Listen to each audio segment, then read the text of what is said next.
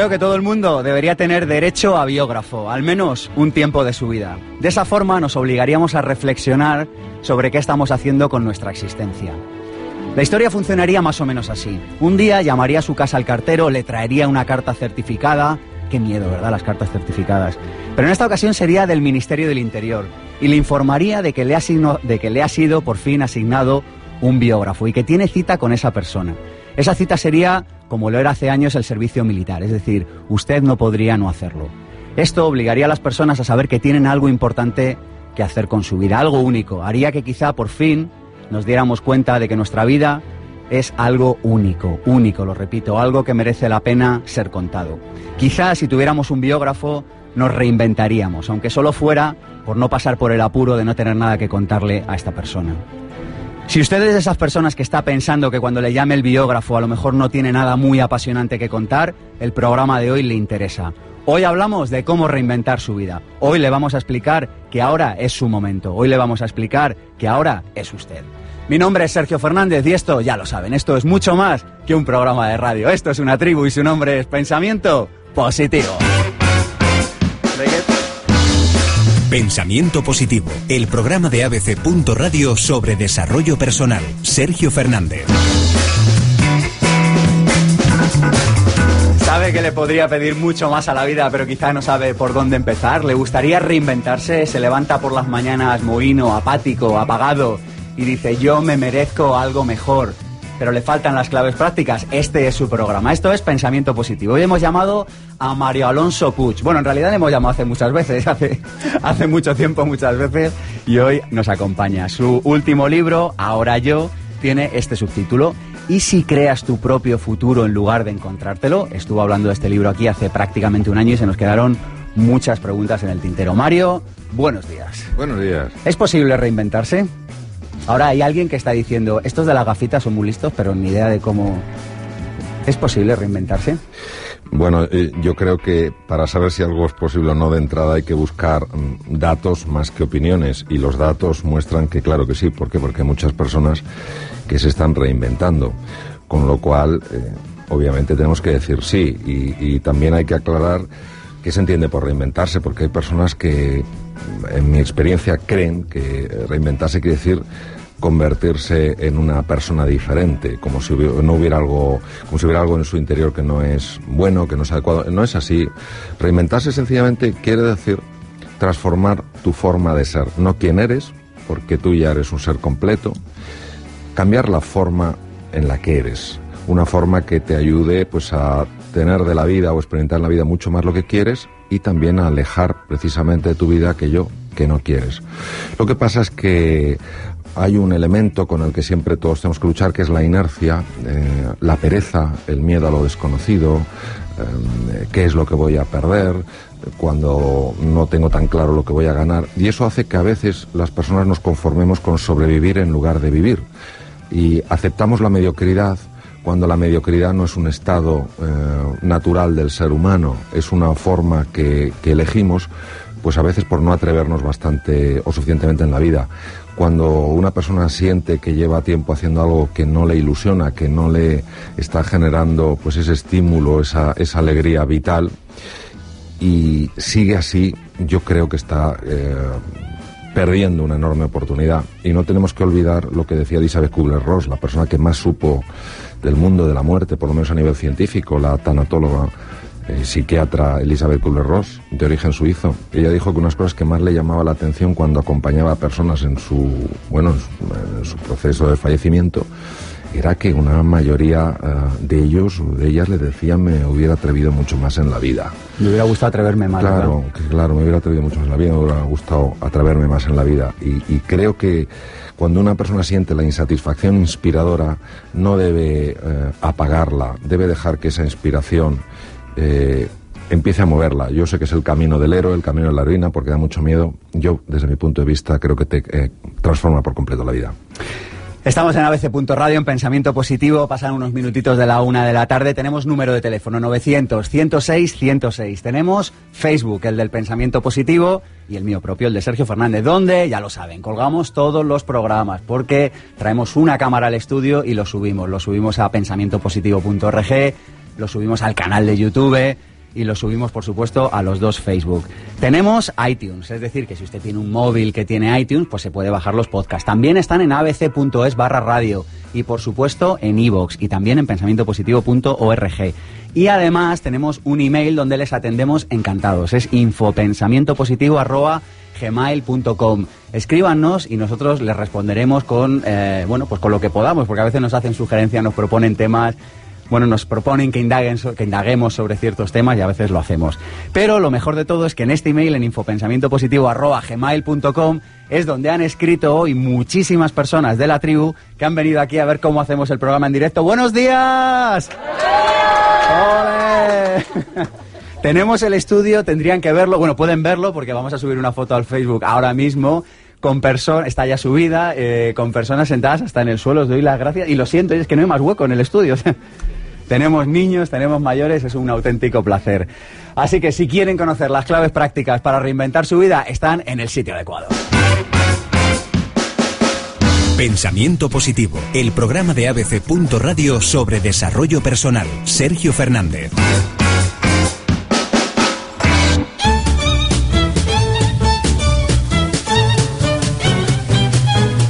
Consciente del milagro que supone estar vivo? Esta es una de las ideas eh, tangenciales de todo este programa de pensamiento positivo. La pregunta es, ¿está aprovechando esta oportunidad, este milagro que es estar por esta parte del mundo para llevar una vida llena de sentido?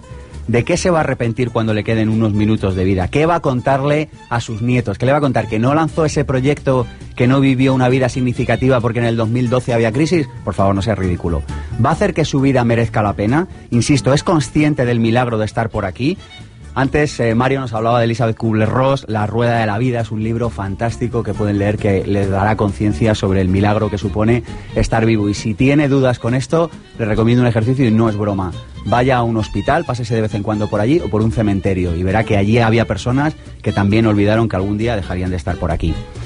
Segunda idea eh, para reinventarnos. La mejor manera de ayudar a los demás es llevar una vida feliz. Eh, si queremos hacer algo por los demás, muchas veces decimos, no, a mí me gusta ser altruista, me gusta ayudar a los demás. Lo mejor que puede hacer por otras personas es desarrollar su propio proyecto de vida. Y si tiene que reinventarse, hágalo. Ese es el mayor favor que le va a hacer a su familia, a sus amigos y a todas las personas que están a su alrededor. Porque, escuche bien, no le quieren ver triste, no le quieren ver apagado, no le quieren ver siendo solo la mitad del proyecto que usted podría ser. Y en relación a esto, la tercera idea del día de hoy es que necesitamos emoción. La emoción significa movimiento.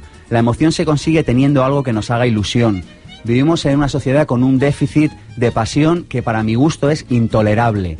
Te subes en el metro, en un autobús, vas por la calle y a veces no sabes si son zombies o si están vivos. No podemos seguir con ese, no podemos seguir con ese déficit de pasión. Encontrarla es su responsabilidad. Nadie lo puede hacer por usted. Así que esta es la idea de hoy.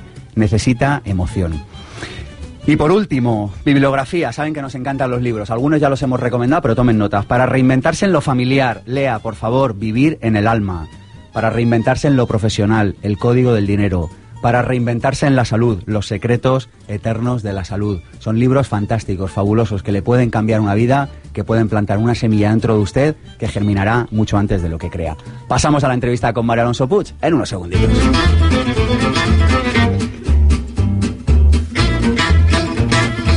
Pensamiento positivo, el programa de ABC. Radio sobre desarrollo personal. Sergio Fernández. María Alonso Puig es médico especialista en cirugía general y del aparato eh, digestivo. Es autor de varios libros, Reinventarse, Ahora yo, Madera de líder. El currículum, ya lo saben, lo encuentran fácilmente en internet, igual que información sobre esta persona que es Mario. Nosotros queremos conocerle un poquito más y para ello contamos con esta fabulosa herramienta que son las biografías con alma de nuestra amiga Cristina Serrato. Es un incansable alfarero de vidas cuyo estado mental más común es el de la ilusión. Positivo, vehemente e inspirador, su mayor virtud reside en las ganas de aprender, en reconocer que la actitud determina la, altitud con que conseguimos la vida y en demostrar que podemos volver a construir de nuevo nuestra realidad. Compra montones de libros que no le da tiempo a leer, así que le encantaría tener mayor velocidad de lectura con el mismo nivel de comprensión. Su personaje favorito es Tarzán y su frase fetiche es esa de Ramón y Cajal que, que reza, todo ser humano, si se lo propone, puede ser escultor de su propio cerebro. Admira a su mujer y a su madre. Su mayor miedo es perder a uno de sus seres más queridos. La cualidad que más aprecia en una mujer es la feminidad, en un hombre la hombría y en el ser humano la bondad. De las generaciones venideras desea que tengan felicidad. Cambiaría en el mundo el prisma con el que vemos a algunas personas Considera que el ser humano debe recuperar su capacidad de asombro, entender que lo que el corazón quiere sentir, la mente se lo acaba mostrando, y su ideal de belleza reside en encontrarse con aquello que es la fuente de amor, la unidad y la verdad. Y quizá, en un futuro, cuando sea un venerable anciano, mirará hacia atrás y reconocerá a un hombre que logró dedicarse a aquello que más le gustaba, que ayudó a más gente de la que nunca imaginó, que fue feliz cuando se dejó guiar por su voz interior y que quisiera marcharse en paz para regresar de nuevo a la tierra convertido en un inocente niño o en una majestuosa águila que surca los cielos en libertad.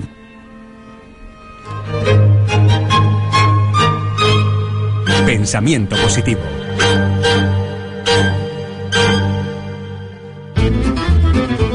Bueno, bueno, Mario. ¿Te gustan las cositas que nos hace la Cris? Bueno, Cristina no solamente tiene una voz maravillosa, sino que además tiene una forma de exponer eh, lo que dice que llega al alma. Entonces, bueno, pues el primer desafío que generas es que uno tiene que tomar un poco de aire para poder hablar después. es la segunda biografía que le hacemos aquí a, Mario, y cada vez que le mando un cuestionario diferente me sorprende más. Es un hombre realmente con alma, así que muchas gracias. gracias, Cris. Gracias, Cristina. Toda bellota tiene el potencial de convertirse en encina y la pregunta es, ¿toda? Eh, Sabes, Mario, que hay muchas personas en la calle que, que, no se lo creen. O sea, que dicen, yo pertenezco a una clase social de la que no voy a poder salir, estoy condenado a esto de nacimiento, mi familia no me apoya. Y tú llegas y dices, toda bellota tiene el potencial de convertirse en encina. ¿Estamos seguros de esto?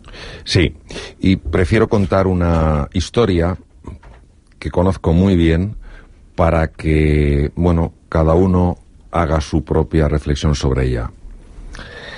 Este es un niño eh, que nace en Detroit, es un niño de color, nace en una época en la cual, bueno, verdaderamente había muchas dificultades para la población de color.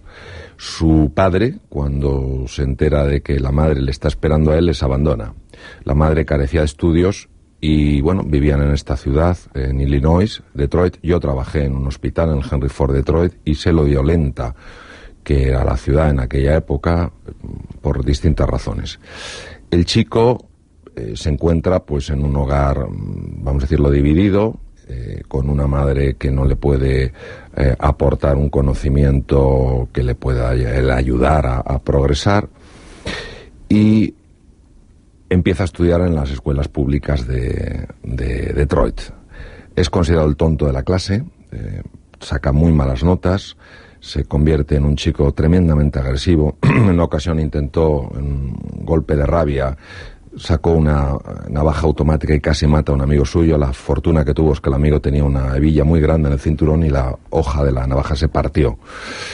Bueno, este niño daba la sensación que acabaría formando parte de un gang, de una banda. Y desde luego habría ido a un reformatorio en una cárcel si, si su amigo uh, hubiera muerto. Pero verás, lo que ocurrió. La madre y un profesor, el profesor de ciencias, confiaban plenamente en él. No parecía que tuviera sentido esta, esta confianza, porque lo que el niño manifestaba, aparte de una enorme eh, violencia, perdón, era eh, una incapacidad para aprender en el colegio. No obstante, se mantuvieron en esta confianza en su capacidad para mejorar. La madre le insistió y le obligó literalmente a que leyera libros, a que viera mucho menos televisión y leyera muchos más libros, y el profesor de ciencias estuvo aguardando constantemente la ocasión para aprovechar eh, esa oportunidad para que el niño se diera cuenta de que era capaz. En un momento determinado se produjo un, un, hecho en clase de ciencias. El profesor hizo una pregunta sobre un mineral y el único capaz de contestarla era este niño porque había estudiado en las bibliotecas públicas eh, temas de minerales, eh, de, la naturaleza, pero él no se atrevió a levantar la mano porque era el tonto de la clase. Espero que hablaran los inteligentes. Los inteligentes no hablaban porque no sabían qué mineral era ese. Esperó a que hablaran los medianamente inteligentes, tampoco, y al final tímidamente levantó la mano. Bueno, los compañeros le como diciendo, pero si este, si este, ¿cómo vas a verlo este? Pero el profesor de ciencias estaba constantemente guardando, aguardando la oportunidad. Dijo, ¿tú sabes qué mineral es? Dijo, sí, es obsidiana. Dijo, muy bien. Pero no dijo qué suerte has tenido. Dijo, ¿qué sabes de la obsidiana? Y él, empezó a alargar la obsidiana tal, se forma de tal manera cual. En ese momento algo se abrió en la mente de este niño. De ser el tonto de la clase de Tommy Boy, el, último, se convirtió en el mejor de la clase, se convirtió en el mejor de las escuelas públicas de Detroit, uno de los mejores de Illinois, fue becado por la Universidad de Yale, son los mejores del mundo, pertenece a la Ivy League, la Liga de la Hiedra. Hoy en día el profesor Ben Carson, el, el, pequeño Ben, hoy convertido en todo un hombre, es el mejor neurocirujano infantil que el mundo ha conocido es el jefe de neurocirugía eh, infantil del John Hopkins en Baltimore, Maryland, el único que ha sido capaz de separar con vida eh, niños unidos por el cráneo, una malformación que se da en uno de cada dos millones de nacimientos, todos habían muerto. Él aplicó técnicas de cirugía cardíaca a la neurocirugía, nadie antes que él eh, había hecho eso, es un cirujano, neurocirujano, una creatividad asombrosa, y en una ocasión fue a visitar a su profesor. Tiene la máxima distinción en el Congreso de Estados Unidos y le fue a dar las gracias por lo que había supuesto en su vida. El profesor no daba crédito. ¿Qué quiere decir? Quiere decir que la vida nos demuestra que todo ser humano tiene un potencial, todo ser humano tiene una grandeza encerrada, pero sí es cierto que necesitamos que alguien crea en ello no necesariamente tiene que ser alguien de fuera, puede ser uno mismo. Ahora, si tú te encuentras con alguien de fuera que cree de verdad en ti y está dispuesto a ayudarte a, que descubras, la grandeza sale. El gran filósofo Emerson decía que la mayor desgracia de un ser humano no es que se va a morir o no es que nos vamos a morir, mm. es no encontrar nunca en nuestra vida a alguien que nos ayude a alcanzar lo que somos capaces de alcanzar. Ben Carson, este neurocirujano, no solamente es que está haciendo operaciones por todo el mundo, las operaciones más complejas, sino que además está yendo a, barrios muy marginales para transmitir eh, a las personas jóvenes que creen que no pueden, que claro que pueden. Hay una frase en tu libro que dice así, es de Víctor Hugo, dice, no hay nada más potente que una idea a la que le ha llegado su hora. ¿A qué idea le ha llegado la hora en nuestro mundo actual, en este momento que estamos viviendo en España? ¿Qué idea necesitamos sacar a la palestra y mostrarla? Bueno, la, idea que tenemos que sacar es que si las cosas no suceden, las tenemos que provocar nosotros. Yo estoy hablando en el sentido positivo de, de, de la palabra, ¿no? Es decir, si yo veo que algo que tendría que ser mejorado en mi entorno no lo están mejorando las personas que tienen más responsabilidad para mejorarlo, pues yo tengo que empezar a hacer algo para mejorarlo. No lo podré hacer todo, pero sí puedo hacer algo. Y aquí es muy importante recordar a esa niña, que tampoco tenía aparentemente futuro, porque a los 16 meses de edad se quedó ciega y muda y sorda, Helen Keller, y que sin embargo se graduó con honores por Harvard, la primera mujer en la historia, que decía, soy una, solo soy una, no lo puedo hacer todo. Claro que no, pero sí puedo hacer algo. Yo nunca renunciaré a lo que puedo hacer. Yo creo que hay que salir de esta posición de víctima. Yo estoy viendo esta posición de víctima por todas partes. Es que tal, es que tal, es que tal, es que tal. Los guerreros Kun en África, están en una situación tremenda. Les impiden cazar eh, ciertos tipos de antílopes, les hacen la vida difícil. Podrían basar toda su vida en el es que, es que, es que, es que, pues lo han convertido en el hay que, hay que, hay que, hay que. Y es una tribu que sobrevive donde nadie más sobrevive. Entonces yo creo que muchos menos esques, aunque sean muy razonables, aunque sean muy lógicos, pero no generan resultados. Y muchos más hay que. Hablas de un diálogo interior disfuncional, que es uno de los mayores peligros que tenemos. Eh, diálogo interior disfuncional, habrá gente que le sonará chino. Explícanos qué es esto, pero sobre todo, Mario, cómo podemos acabar con ese diálogo interior que nos, que nos impide hacer lo que tenemos que hacer, lo que íntimamente sabemos que tenemos que hacer. El filósofo español José Ortega y Gasset, una de las cosas que dijo es las ideas las tenemos en las creencias estamos.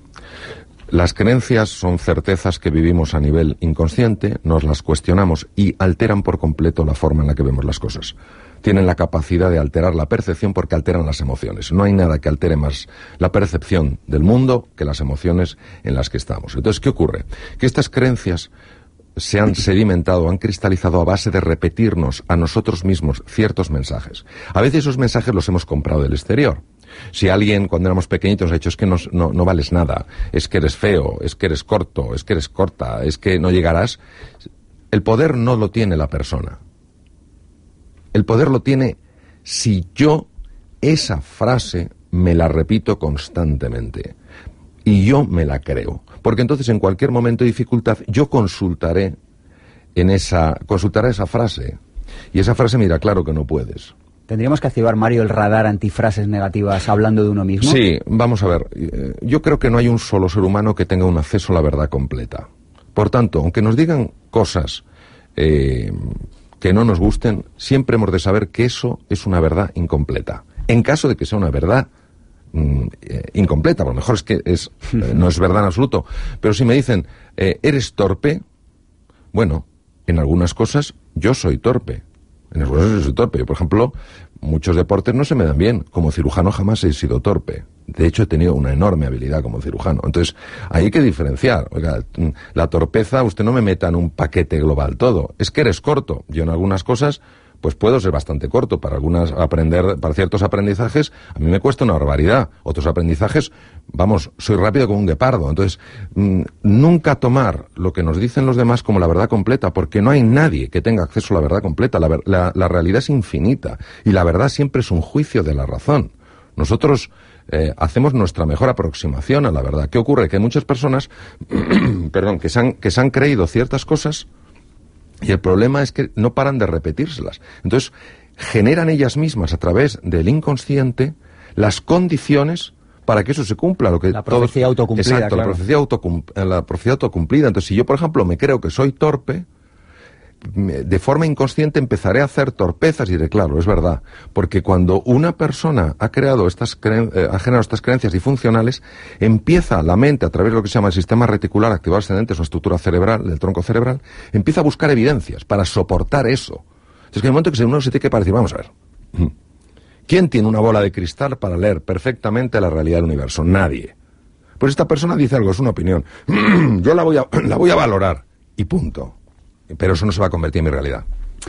Dices algo que me ha gustado. Hablas eh, de lo siguiente. Dice, hemos de trabajar más con nuestras posibilidades que con nuestras limitaciones, pero para ello hay que conectar con algo que va más allá de nuestro ego. Y yo te pregunto, ¿y qué, con qué hay que conectar? ¿Con qué hay que conectar que vaya más allá de nuestro ego, Mario? Esta es una pregunta eh, sumamente difícil. A ver si la sé contestar con un poquito de, si no vuelves Si no te la sabes, suspendes y vuelves en septiembre, no pasa nada. Bueno, yo... Eh, bueno, exacto. Si tengo otra oportunidad, eso me relaja mucho, me pongo mucho más tranquilo. Vamos a ver. El ego hay que entenderlo no como una estructura fija, sino como una estructura dinámica. El ego es nuestra identidad. Y el ego puede tener dos posicionamientos. Uno es un ego completamente estanco o un ego poroso.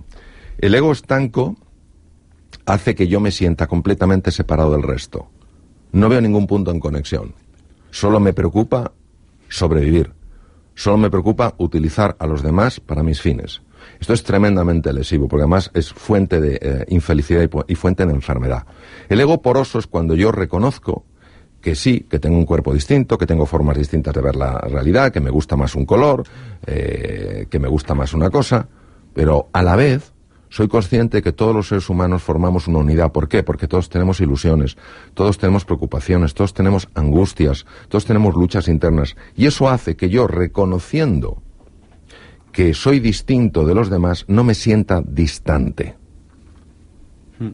Por eso la, Mm, la base de todo cataclismo es el egoísmo y la base de toda eh, prosperidad es la generosidad. La base de todo cataclismo, por lo menos como yo lo veo, es convertirte en el centro del círculo y la base de toda prosperidad es la generación de una elipse. Una elipse tiene dos centros. Estás tú y estoy yo. Claro, esto genera un encuentro y donde hay encuentro hay posibilidades y donde hay posibilidades, pues hay un estado de ánimo radicalmente distinto.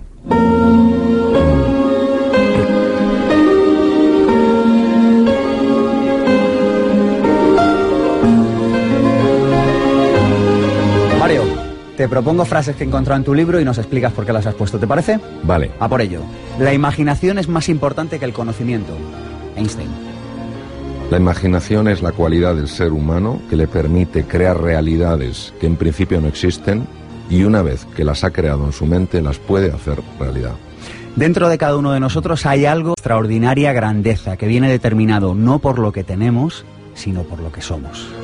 El ser, la existencia, la fuente de la vida, por definición es unidad, es verdad, es bondad y es belleza. Donde no hay dirección, hay deriva. Las personas podemos tolerar perfectamente la ambigüedad, el cambio, la incertidumbre. Lo que no podemos tolerar es la desorientación. Ver lo extraordinario en lo ordinario nos permite relacionarnos con la vida de una forma más apasionante. Esta me encanta. Einstein decía en la vida, o nada es un milagro o todo es un milagro. Me pido lo segundo. Sí, claro. Yo también. Todos tenemos razones para justificar de una forma creíble para nosotros por qué no podemos o pudimos alcanzar algo. La atención es el canal que permite que la información llegue al cerebro. Si yo la dirijo hacia aquello que me falta, hacia aquello que no soy, hacia aquello que no he alcanzado, lo lógico es que mi estado de ánimo caiga. Cuando veas a un hombre bueno, trata de imitarlo. Cuando veas a un hombre malo, examínate a ti mismo. Sí, porque proyectamos las cosas que no toleramos en nosotros en los demás.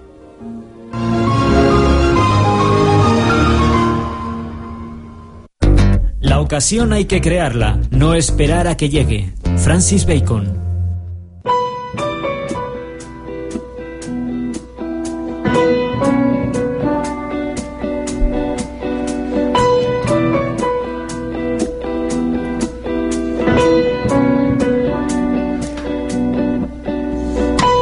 ¿Te interesa nuestro máster de emprendedores si estás pensando en emprender y no dispones de la información, la motivación o los recursos necesarios para poder hacerlo? Si eres perfectamente consciente de que se ha acabado la era industrial y de que lo que servía hace años hoy no sirve.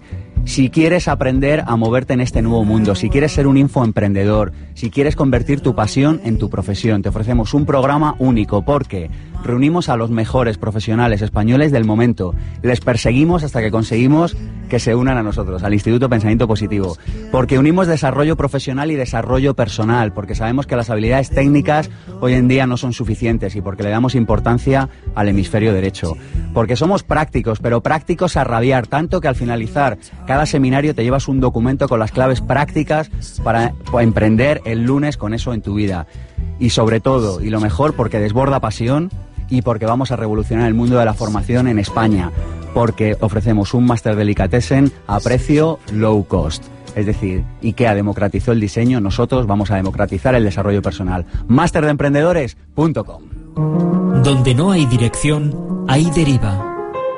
¿Quieres desarrollar un proyecto emprendedor con éxito? ¿Te gustaría disfrutar del estilo de vida que deseas? Por fin, lo que nos enseña en las escuelas de negocios o carreras universitarias, las claves prácticas y la inspiración para que puedas diseñar tu propia vida y desarrollar una actividad apasionante y significativa. Aprende cómo hacerlo junto a los mejores profesionales de España. Vente al máster de emprendedores, claves prácticas para alcanzar el éxito en tu proyecto. Este máster es una titulación propia del Instituto Pensamiento Positivo. Consulta la oferta especial de lanzamiento. Toda la información en www.masterdemprendedores.com emprendedores.com. ¿Te gustaría emprender pero no sabes a qué dedicarte o por dónde empezar? ¿Te gustaría dedicarte a la profesión que amas y generar extraordinarios ingresos por ello? Existen soluciones para tus problemas laborales. Apúntate al seminario intensivo Vivir sin jefe y las conocerás. Aprenderás a conseguir tus objetivos y saldrás con herramientas que funcionan. Superarás las limitaciones que han frenado tu vida y conseguirás resultados. Seminario Vivir sin jefe, impartido por Sergio Fernández. Madrid, 23 y 24 de marzo. Más información en pensamientopositivo.org. Cometemos errores y nos caeremos, pero siempre nos levantaremos una vez más de las que nos hayamos caído. Y de la tribu que ha venido aquí al estudio de abc.radio a ver cómo hacemos el directo, tenemos a... Lara. A Lara, que quiere formular una pregunta a Mario. Sí. Mario, quería por favor saber tu opinión sobre la risoterapia. Ah, bueno, muy buena pregunta. Eh, vamos a ver, la risoterapia está basada eh, fundamentalmente en eh, el descubrimiento del papel del humor en una serie de eh, una serie de elementos. Por ejemplo, se sabe, sobre todo gracias a los estudios del doctor Patch Adams, del que hay una película preciosa y que además fue profesor mío hace muchos años, se sabe que las, los enfermos que se ríen con el personal sanitario curan antes y necesitan menos eh, analgesia. La razón de todo esto es que cuando nosotros nos reímos se producen varios efectos. El primero es un cambio drástico en la forma en la que respiramos. Si nos damos cuenta, a veces nos reímos tanto nos duele la tripa porque el diafragma se mueve mucho más. el movimiento del diafragma está asociado a el aumento de nivel de un neurotransmisor de una hormona intracerebral llamada serotonina. La serotonina es la hormona más importante para mantener un estado de ánimo adecuado. En segundo lugar, en el humor hay una secreción de unas, unos, unas sustancias llamadas neuropéptidos, entre ellos la beta-endorfina. Los neuropéptidos tienen varios efectos. Primero son analgésicos, esto explica perfectamente los estudios del doctor Patch Adams y otras personas, pero es que además los neuropéptidos son capaces de desconectar el centro del miedo que está situado en el polo anterior del lóbulo temporal. Por eso, cuando una persona está pasando una situación eh, de mucha tensión, si se ríe, esa tensión eh, desaparece. Lo que ocurre es que la risoterapia tiene que ser algo práctico, es decir, si vas a un taller de risoterapia, tienes que reírte eh, hay gente que ha ido a claro, hay gente que ha ido a talleres de risoterapia y no se ha reído nada. Entonces, claro, eh, llevar la, eh, la, cabeza más amueblada, claro, la cabeza más amueblada de lo que es la risoterapia y, que no se haya esbozado ni una sonrisita. Entonces, claro, la risoterapia hay que hacerla muy bien. Entonces, tiene que ser sobre todo una persona pues que la, más que conocer qué es, lo, viva. Entonces, claro, la gente se parte, claro, te partes de risa, es que toda, toda la parte negativa, estrés, llamada que se llama distrés, desaparece. ¿Te ha servido de algo, Lara? Me ha servido de algo. Muchas gracias. Pensamiento positivo.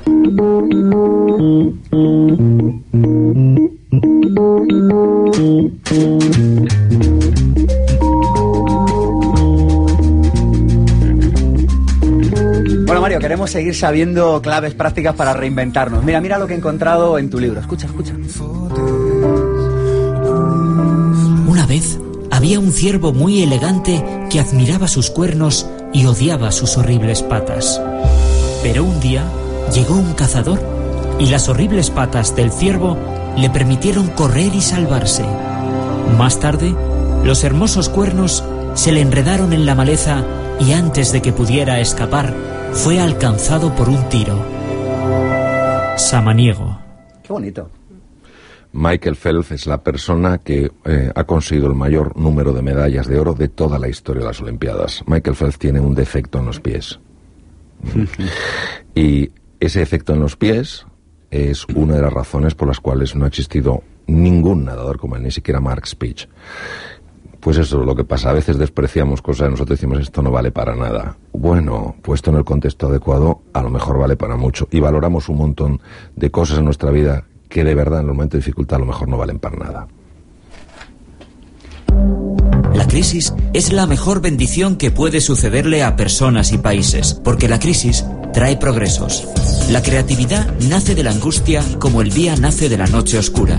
Es en la crisis que nacen las inventivas, los descubrimientos y las grandes estrategias. Quien supera la crisis se supera a sí mismo sin quedar superado. Quien atribuye a la crisis sus fracasos y penurias violenta su propio talento y respeta más a los problemas que a las soluciones. La verdadera crisis es la crisis de la incompetencia. El inconveniente de las personas y los países es la pereza para encontrar las salidas y soluciones. Esto lo dijo Albert Einstein, pero muchas personas yo sé que dicen, ¿cómo que la pereza? ¿Y lo que está pasando ahí fuera qué? Pero yo me gustaría que comentaras este texto, Mario. Vamos a ver. La única manera en la que la creatividad aflora es cuando nos topamos con un muro. Porque cuando nos topamos con un muro y nos pegamos con el muro y el muro no se rompe, solo hay dos opciones que podemos tomar. La primera es abandonar y la segunda es encontrar un camino. Sabemos perfectamente que la creatividad se despliega y la inteligencia se abre precisamente cuando encontramos la dificultad. Lo que pasa es que como no nos gusta nada sufrir, en cuanto empezamos a notar que darle golpes al muro eh, duele, lo normal es que abandonemos. ¿Cuántas personas, porque han seguido, porque han creído en sus posibilidades, han descubierto que todo muro tiene unas microfracturas y que por las microfracturas poco a poco te puedes ir colando? Oye, ¿alguna idea para desatrofiar la imaginación? ¿Algo que podamos hacer hoy, Mario? Yo creo que hay que tener mucha más hambre, mucha más ambición que no avaricia por alcanzar la propia plenitud. Yo creo que caemos con mucha eh, facilidad en el conformismo, que en cuanto hacemos una cosa con un cierto nivel de competencia, ya no aspiramos a la maestría. Enseguida eh, nos acomodamos. Y creo que este hambre, estas ganas de aprender, estas ganas de, progresar, estas ganas de avanzar, no hay que perderlas nunca. Yo he visto personas, me invitaron hace unos años los cocineros del País Vasco eh, para hablar de creatividad con ellos. Fíjate qué, qué, cosa, hablar de creatividad con ellos cuando tendría que haber sido yo el alumno. Mm, y yo vi a algunas personas consideradas de los mejores cocineros del mundo, que lo son, alguno de una, con, con, con bastante juventud acumulada, qué ganas de aprender, cómo tomaba notas, cómo preguntaba. Esto es un ejemplo. No me extraña que hayan llegado tan lejos. No me extraña que se hayan convertido pues en el Silicon Valley de la cocina a nivel mundial. No me extraña. Son generosos, tienen ganas de aprender. Y sin embargo también te ves, te encuentras con personas mucho más jóvenes que dicen, eso ya me lo sé. ¿Así? ¿Ah, Cuéntame algo. Bueno, en fin, bueno, hay una palabra eh, japonesa, Mario, que estoy seguro que conoces, que es la palabra kaizen, mejora constante. Sí. Esta es una de las palabras que más sentido tiene en mi vida. Es decir, ya sé hacer esto, ¿cómo lo puedo mejorar? Ya sé hacer un guion de radio, ¿cómo lo puedo mejorar? Y si tú te preguntas esto cada semana, Mario, ¿verdad? es que es imposible que no logres resultados. Estás benditamente condenado al éxito. Después de la Segunda Guerra Mundial, en el final del 45, Japón estaba totalmente hundido en la miseria, rendición sin condiciones, y Kaizen fue lo que le sacó, muy empujado por Edward Deming, el norteamericano.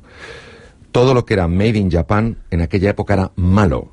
Nadie compraba Made in Japan. Los microscopios eran malos porque las lentes estaban pegadas, las limpiabas con alcohol y se despegaban. Pero poco a poco, en la mejora constante, teniendo una ilusión, el futuro que ellos querían crear y dando pequeños pasos, se convirtió en un país absolutamente ejemplar.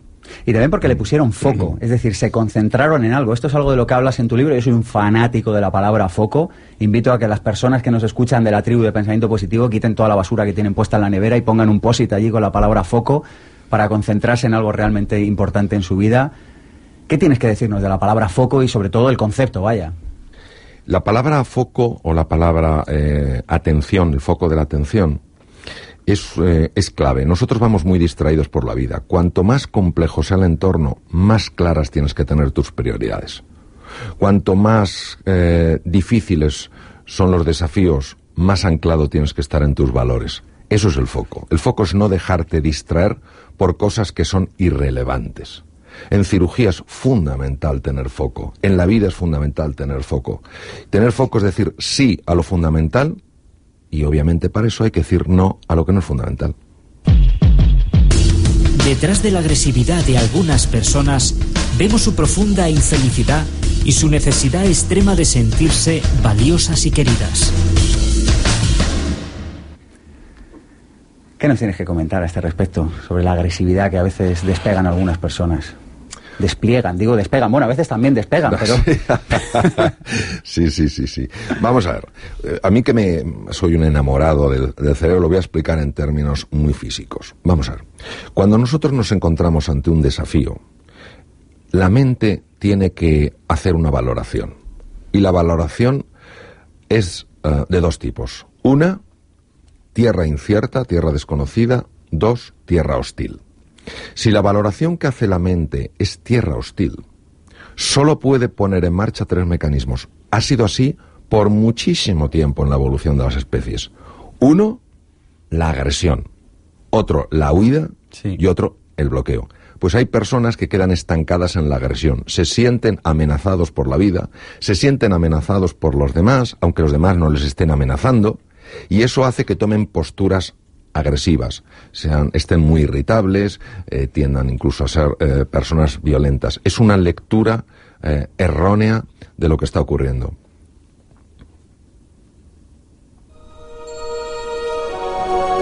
Para mantener la salud, el ser humano debe tener un objetivo, un propósito en la vida que respete y por el que se sienta orgulloso de luchar.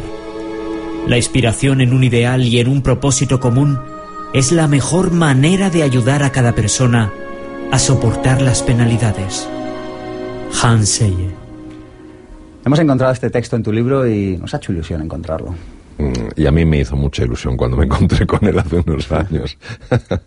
a ver, Hansel, eh, la persona que eh, utilizó por primera vez en la historia el término estrés fue el profesor Walter Cannon en 1928, eh, catedrático en SEA Harvard. Y en los años 30, Hanseli, que emigró de Europa del Este a Canadá, descubrió la mayor parte de lo que hoy conocemos eh, sobre el estrés sobre estas reacciones, estas respuestas del organismo eh, cuando nos encontramos con, momentos complejos.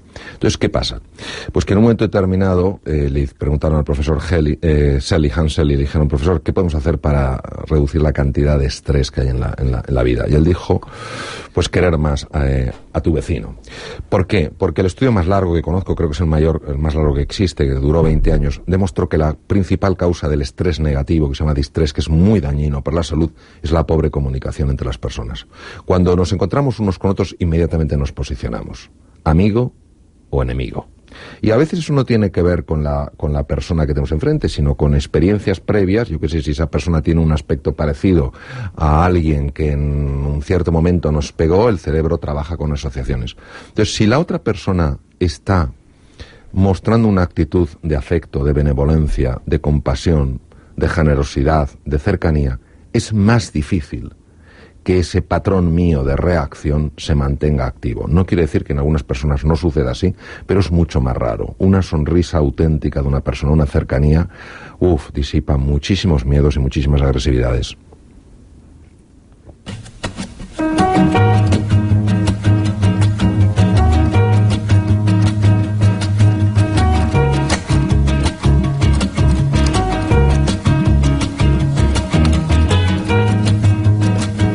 Seminario intensivo Vivir sin jefe, 23 y 24 de marzo. Si quieres aprender en dos días todas las herramientas que necesitas para llevar tu negocio, tu pyme, tu proyecto como autónomo adelante, vente. Te vamos a bueno, vamos a compartir contigo herramientas para sacar objetivos adelante, pero objetivos con sentido, objetivos que estén alineados con tu corazón. Vamos a hablar de herramientas de marketing, pero de herramientas que puedes poner en práctica el lunes. No te vamos a contar películas, te vamos a contar cosas que nosotros hemos puesto en práctica y que sabemos que funcionan. Vamos a poner en práctica una herramienta alucinante para dejar todos tus miedos atrás y para romper ese techo de cristal que te está frenando. Y además vas a conocer a un montón de locos zumbaos que como tú creen que pueden convertir su pasión en su profesión. Toda la información en pensamientopositivo.org. Y atención, porque si escribes este fin de semana, tenemos un regalito contigo si dices que eres parte de la tribu de Pensamiento Positivo.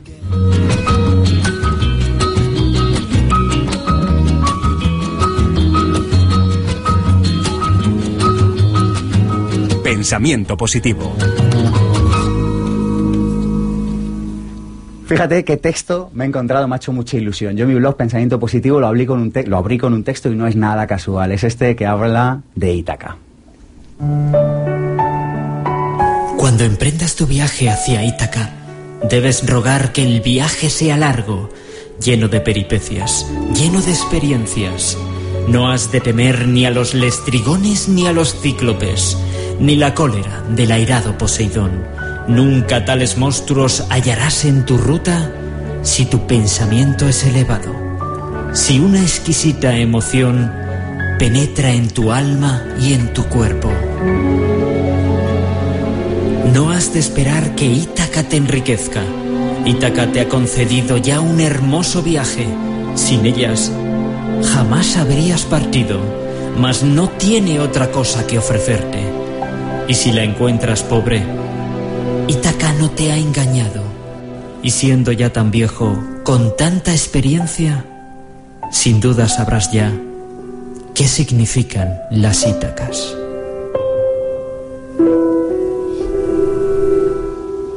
Bueno, este poema es precioso y yo creo que nos transmite un mensaje que muchas veces nos obsesionamos con llegar al destino y lo importante es cómo vamos mejorando, cómo nos vamos transformando en el camino.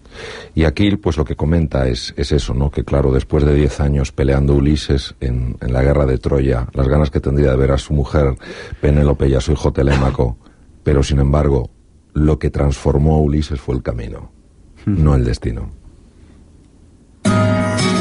Ni las victorias de los Juegos Olímpicos, ni las que se alcanzan en batallas, hacen al hombre feliz. Las únicas que lo hacen dichoso son las que consigue sobre sí mismo.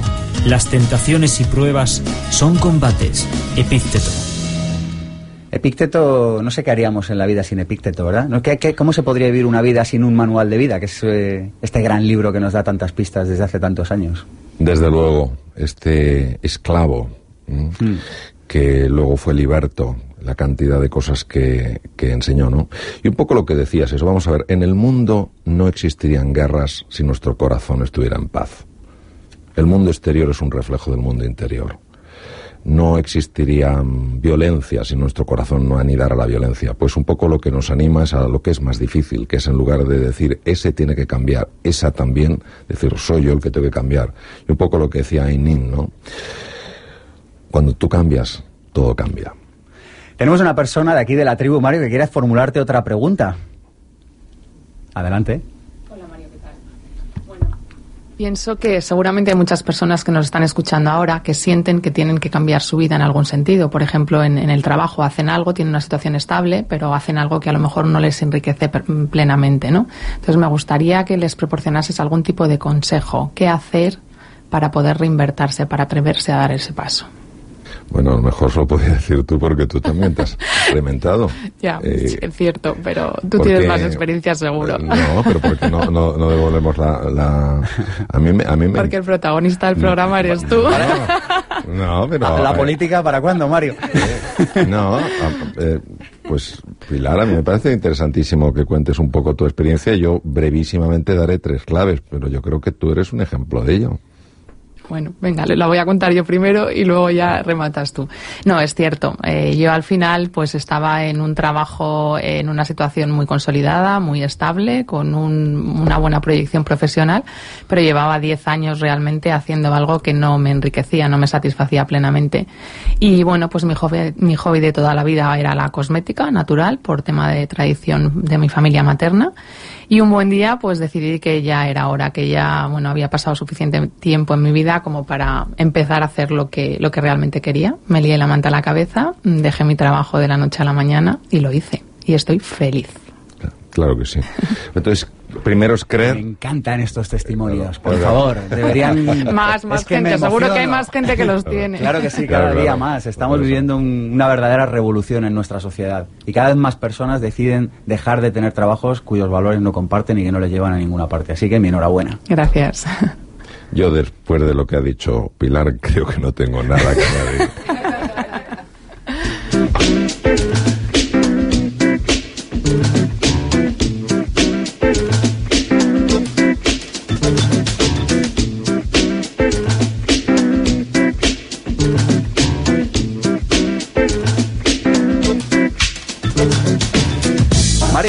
¿Qué te gustaría hacer en la vida que todavía no has hecho?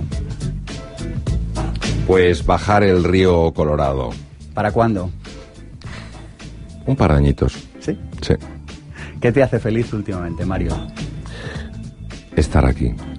Bueno, pero más últimamente. no tan al pie de la letra, vaya. Los... Pues me hace, me hace muy feliz encontrarme con personas que se están atreviendo en la vida, que creen en las posibilidades y que están ayudando a otros. Eso me hace muy feliz, claro que sí. ¿Algo que quisieras ser de niño que todavía no has sido? De niño. O de adolescente. Venga, de joven me vale también. Más, aven más Tendrían que verle la cara, parece que le, más, le ha apurado. Más aventurero. Me hubiera gustado ser más aventurero. A ver, Sabes que puedes reinventarte, ¿no? Lo sé, lo sé. Lo sé, lo sé. Estoy la, en pol ello. la política para cuándo, Mario? Esta pregunta va en serio. Estoy decidido, déjame un segundo que lo explique. Voy a hacer una campaña porque la gente honesta se meta en política. A partir de ahora, todo el mundo que vea honesto se lo voy a preguntar. Así que, que creo que ya es hora. O sea, ya es hora de que, de que hagamos la revolución desde donde hay que hacerla, desde la política. Así que mi pregunta es, Mario, ¿para cuándo? Yo personalmente eh, hablo del corazón, eh, con el corazón me siento en familia. No tengo eh, ningún interés eh, por entrar en el mundo de la política. Creo que tampoco podemos. creo que es una profesión que algunas personas la están haciendo extraordinariamente, otras otras personas no. Lo único que creo que es importante es que todo político sea consciente de la envergadura de sus, del impacto de sus decisiones y sobre todo haya una coherencia entre lo que dice y lo que hace. Hoy la confianza se basa en el ejemplo. Estamos cansados de ver palabras y no ver ejemplos.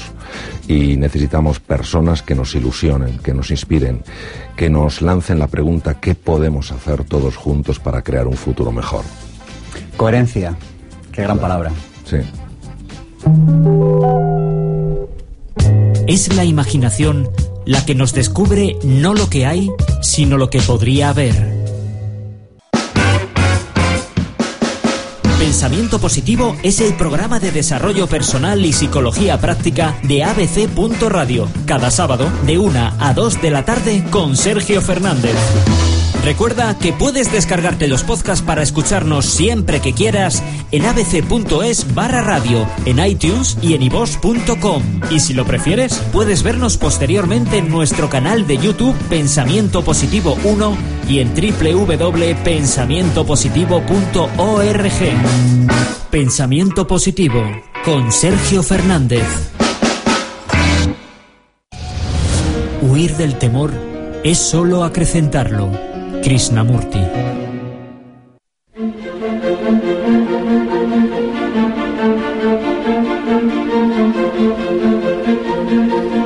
Pensamiento positivo. El cierre. Mario, queremos claves prácticas. ¿Qué hacemos para reinventarnos? Proponnos algo que podamos llevar a la práctica hoy, mañana, si acaso. Pues algo muy sencillo eh, y a la vez muy desafiante. Cuando lleguemos a un sitio y veamos que la atmósfera no es la adecuada, nos hagamos una pregunta. ¿Qué es lo que falta aquí? A lo mejor falta alegría, a lo mejor falta ilusión, a lo mejor falta generosidad, a lo mejor falta transparencia. Y en lugar de decir que alguien lo ponga, yo lo voy a poner. Es decir, convertirnos en fuente de eso que queremos que exista. Que vemos que entramos en un comercio y la persona pues nos está atendiendo de una manera dura. ¿Qué falta aquí? Amabilidad. Pues en lugar de, bueno, pues que sea amable, no. Yo voy a ser especialmente amable con ella. Eso es lo que yo creo que nos puede ayudar mucho. Pues tomamos nota. Mario, ¿te vienes otro día por pensamiento positivo? Sí. Me encanta. sabe que sí, sabe que sí, ¿no? Mario, un vivir sin jefe. Tú que lo haces desde hace mucho tiempo de regalo. Hoy hemos aprendido que toda bellota tiene el potencial de convertirse en encina, que alguien tiene que creer en una persona para que esta persona cambie, pero que puede ser uno mismo. Que si las cosas no suceden, tenemos que provocarlas nosotros mismos. Hemos aprendido también que hay que pasar del esque al aike y que los muros afloran nuestra creatividad, lo mejor de nosotros mismos. También, y esto es otra idea central de pensamiento positivo, que nuestro mundo exterior es un reflejo del mundo interior. Todo el mundo piensa en cambiar la humanidad, pero nadie piensa en cambiarse a sí mismo. Hay un grupo de personas que una semana más han pensado en cambiarse a sí mismos, lo primero de todo. Lo componen Mónica Galán, Armando Mateo, Alberto Peña, Cristina Serrato, Andrés Triano y Íñigo Jalón en el control. Mi nombre es Sergio Fernández y esto ya lo saben, esto es mucho más que un programa de radio, esto es una forma de estar en el mundo, esto es una manera de relacionarnos con nosotros mismos y con los demás. Esto es una tribu y su nombre es Pensamiento positivo.